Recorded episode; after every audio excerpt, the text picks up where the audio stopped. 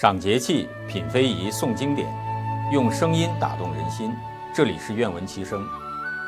今天是二十四节气的谷雨，在青山远黛、碧水寒烟的时节里，愿闻其声特别邀请清建中老师与我们一起，在茶烟清扬、落花风中，共赏谷雨下世间锦绣风景，共叙明月清风的闲适自在。先生好，大家好，非常高兴在这花香淡雅、茶香清幽的谷雨时节相聚。谷雨源自古人的雨生百谷的传说，也与仓颉造字有关。相传呢，在很久很久以前，有一个叫仓颉的人，他开始记录事物，用各种各样的绳子和贝壳。后来需要记录的事物越来越多，绳子和贝壳已经满足不了需要了，怎么办呢？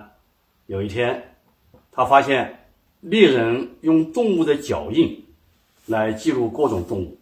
比如用梅花代表老虎，于是啊，他回到家里就画了各种各样的符号，比如山，他就画个像山的符号；石头，他就画个像石头的符号；水就画个像水的符号；日月也同样画类似的符号，这样来代表这些事物。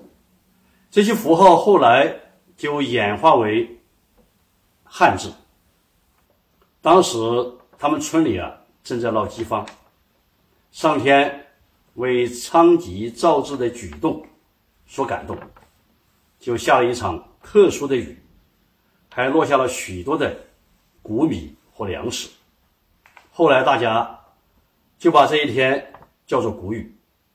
每年的谷雨大概在。清明之后的十五天，到这个时候，天气回暖，气温回升，雨量增加，空气湿润，很适合农作物的种植和生长，真是春雨淅沥沥，谷雨好节气，春天悠悠去，缓缓迎下来。明代的黄道周撰写的《月令·月异》，将谷雨分为三候。第一候，平始生。谷雨节来了，水温升高，水中的浮萍开始生长。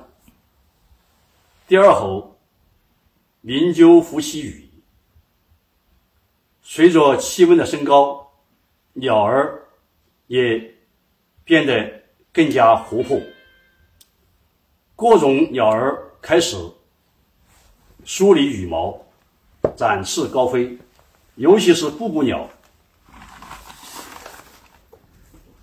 它们叫的声音叫“布谷布谷”，这个声音啊，就像播种播种一样，提醒人们赶紧的。播种，布谷霏霏劝早耕，春锄仆仆趁春晴，千层石树摇行路，一带山田放水声。